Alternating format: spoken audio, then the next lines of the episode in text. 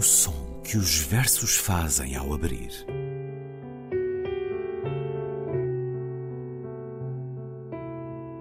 Se leio um livro e ele torna o meu corpo tão frio que fogo nenhum o pode aquecer, sei que isso é poesia.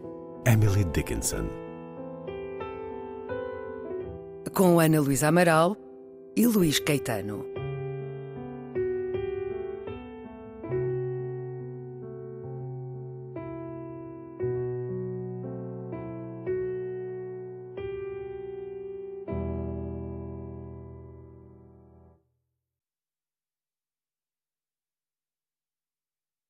Anguish longer than sorrow.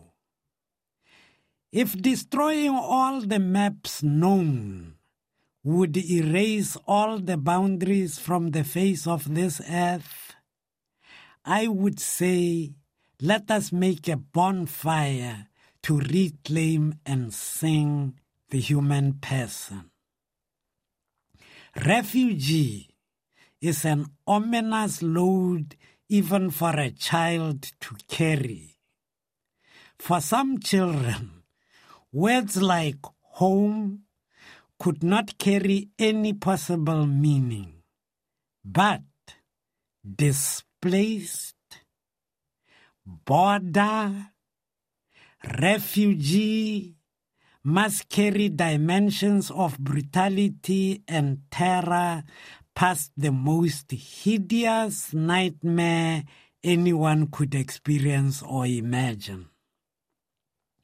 Empty their young eyes, deprived of a vision of any future they should have been entitled to, since they did not choose to be born where and when they were empty their young bellies, extended and rounded by malnutrition, and growling like the well fed dogs of some with pretensions to concerns about human rights violations?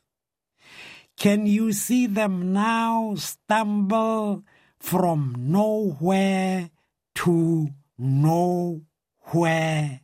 Between nothing and nothing. Consider the premature daily death of their young dreams. What staggering memories frighten and abort the hope that should have been an indelible inscription in their young eyes. Perhaps I should just borrow the rememberer's voice again while I can and say, to have a home is not a favor. Se destruir todos os mapas conhecidos apagasse os limites todos da face desta terra, eu diria: façamos uma fogueira para recuperar e cantar a pessoa humana refugiado, é um fardo sinistro para uma criança carregar. Há crianças para as quais palavras como lar não têm qualquer sentido, mas deslocado, fronteira, refugiado, transportam dimensões de brutalidade e de terror que vão para lá do mais horrendo pesadelo que se possa experimentar ou imaginar. Vaza esses olhos de menino privados da visão de um futuro a que deveriam ter direito, pois não escolheram nascer onde e quando nasceram. Vaza aos seus jovens ventres inchados, redondos da desnutrição, rosnando como os cães saciados de alguns que pretendem cuidar da violação dos direitos humanos. Consegues vê-los agora a tropeçar entre lugar nenhum e nenhum lugar, entre coisa nenhuma e nada? Considera a prematura morte, dia após dia, dos seus jovens sonhos, que terríveis memórias apavoram e abortam a esperança que deveria ter sido uma inscrição indelével nesses olhos de menino.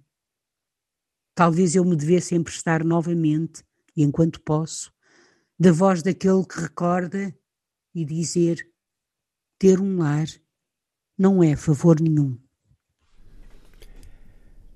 Anguish longer than sorrow. Mais longa a angústia que a dor.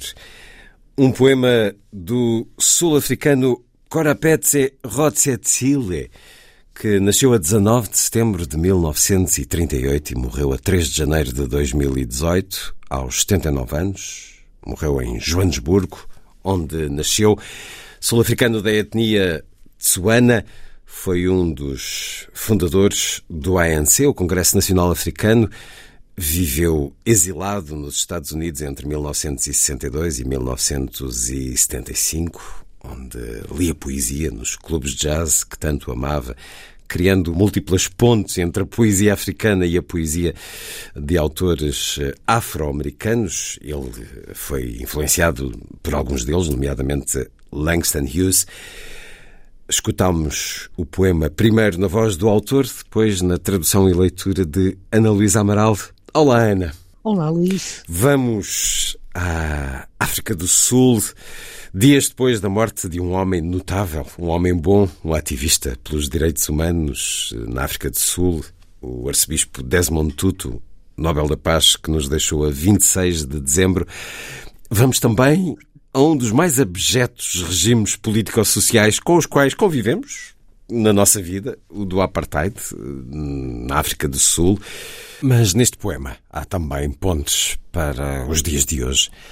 Fale-nos das razões desta escolha, Ana. Eu estive, com, como sabe, com o Cutsy, com o John Cutsy, Durante uh, o, o Lisbon and Sintra Film Festival, durante várias, vários dias que conviveram exatamente. e conversaram. Exatamente. E na altura perguntei-lhe, eu já tinha ouvido falar neste poeta sul-africano e ele disse sim, sim, é um grande poeta, o chamado poeta laureado da, da África da, do foi Sul. O primeiro, foi, foi, o primeiro poeta laureado. Exatamente, o primeiro poeta laureado da África do Sul foi vice-presidente do Congresso dos, dos Escritores Africanos, Sul-Africanos. É, é, um poema sobre a crise dos refugiados. Uhum não é? Uh, escrito por causa da crise dos refugiados e, sobretudo, dirigido às crianças, não é? Aos refugiados, à pessoa humana, não é? Mas às crianças que são realmente aqueles que menos. Uh, são os mais frágeis. Sofrem porque são também os mais indefesos nesta, nesta, nesta questão, como sabemos.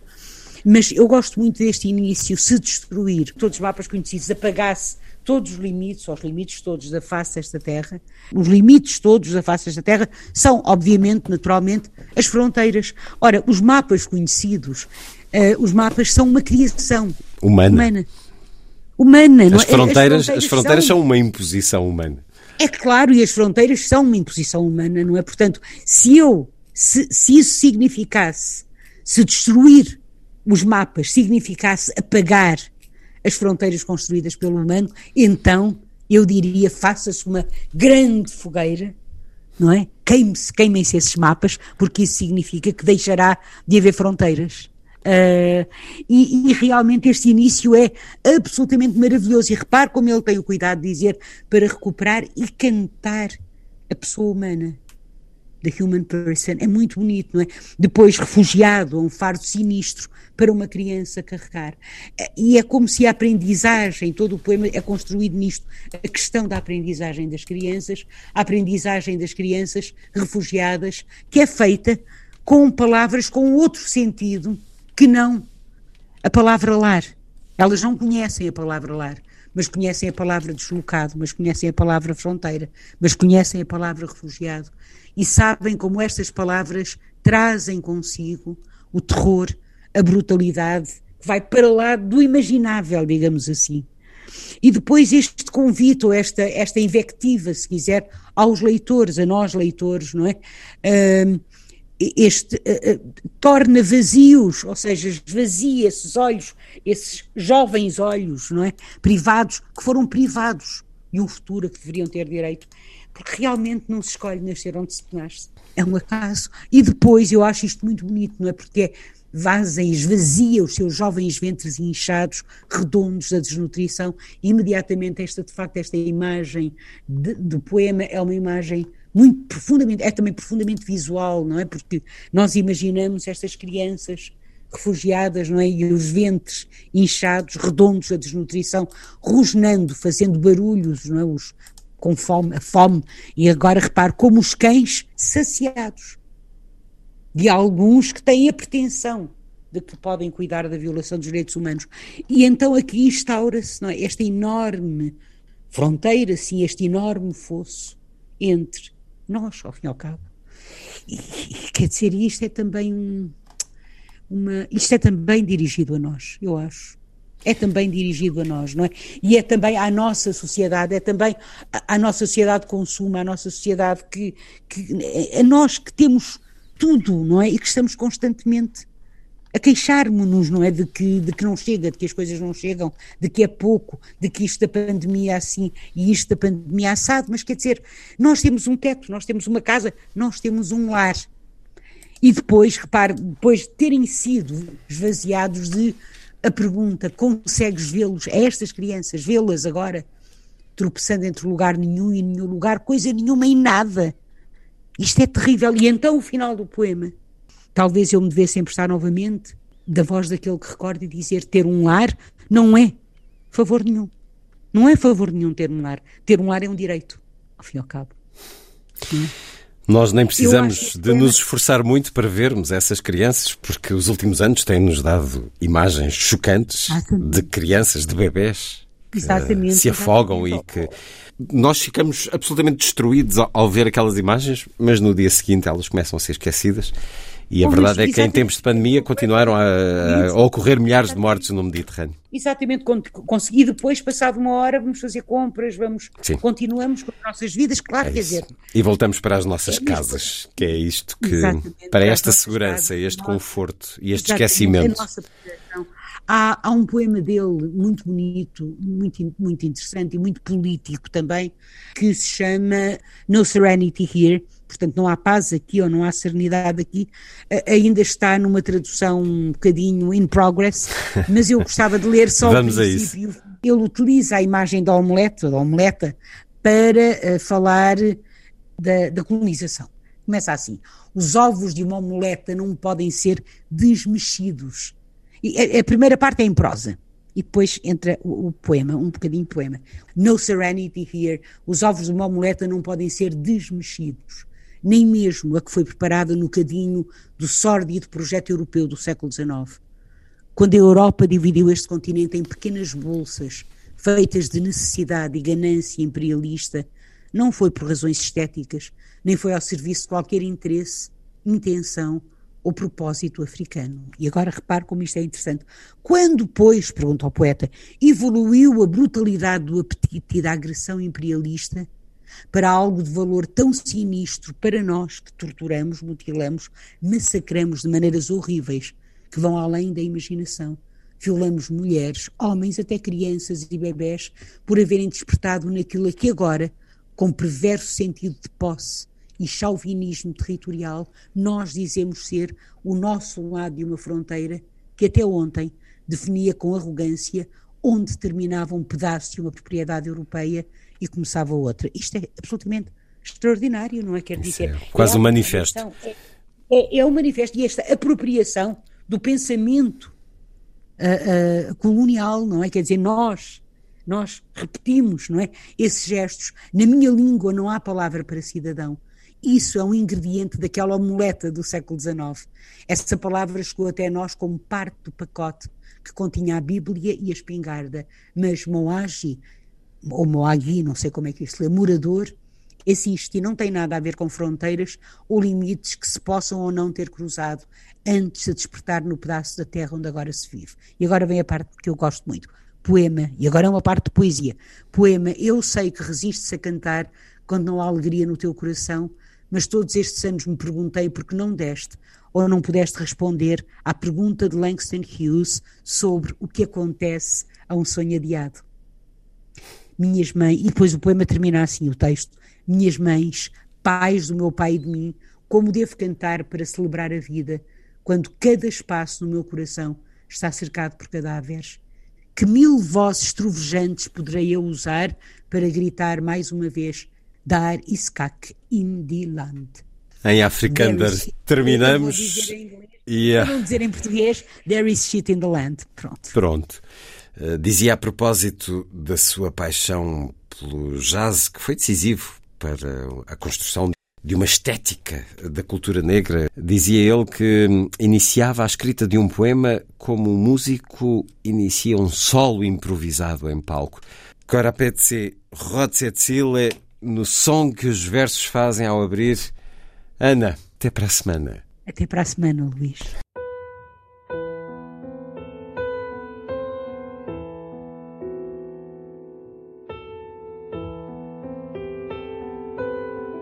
Som que os versos fazem ao abrir.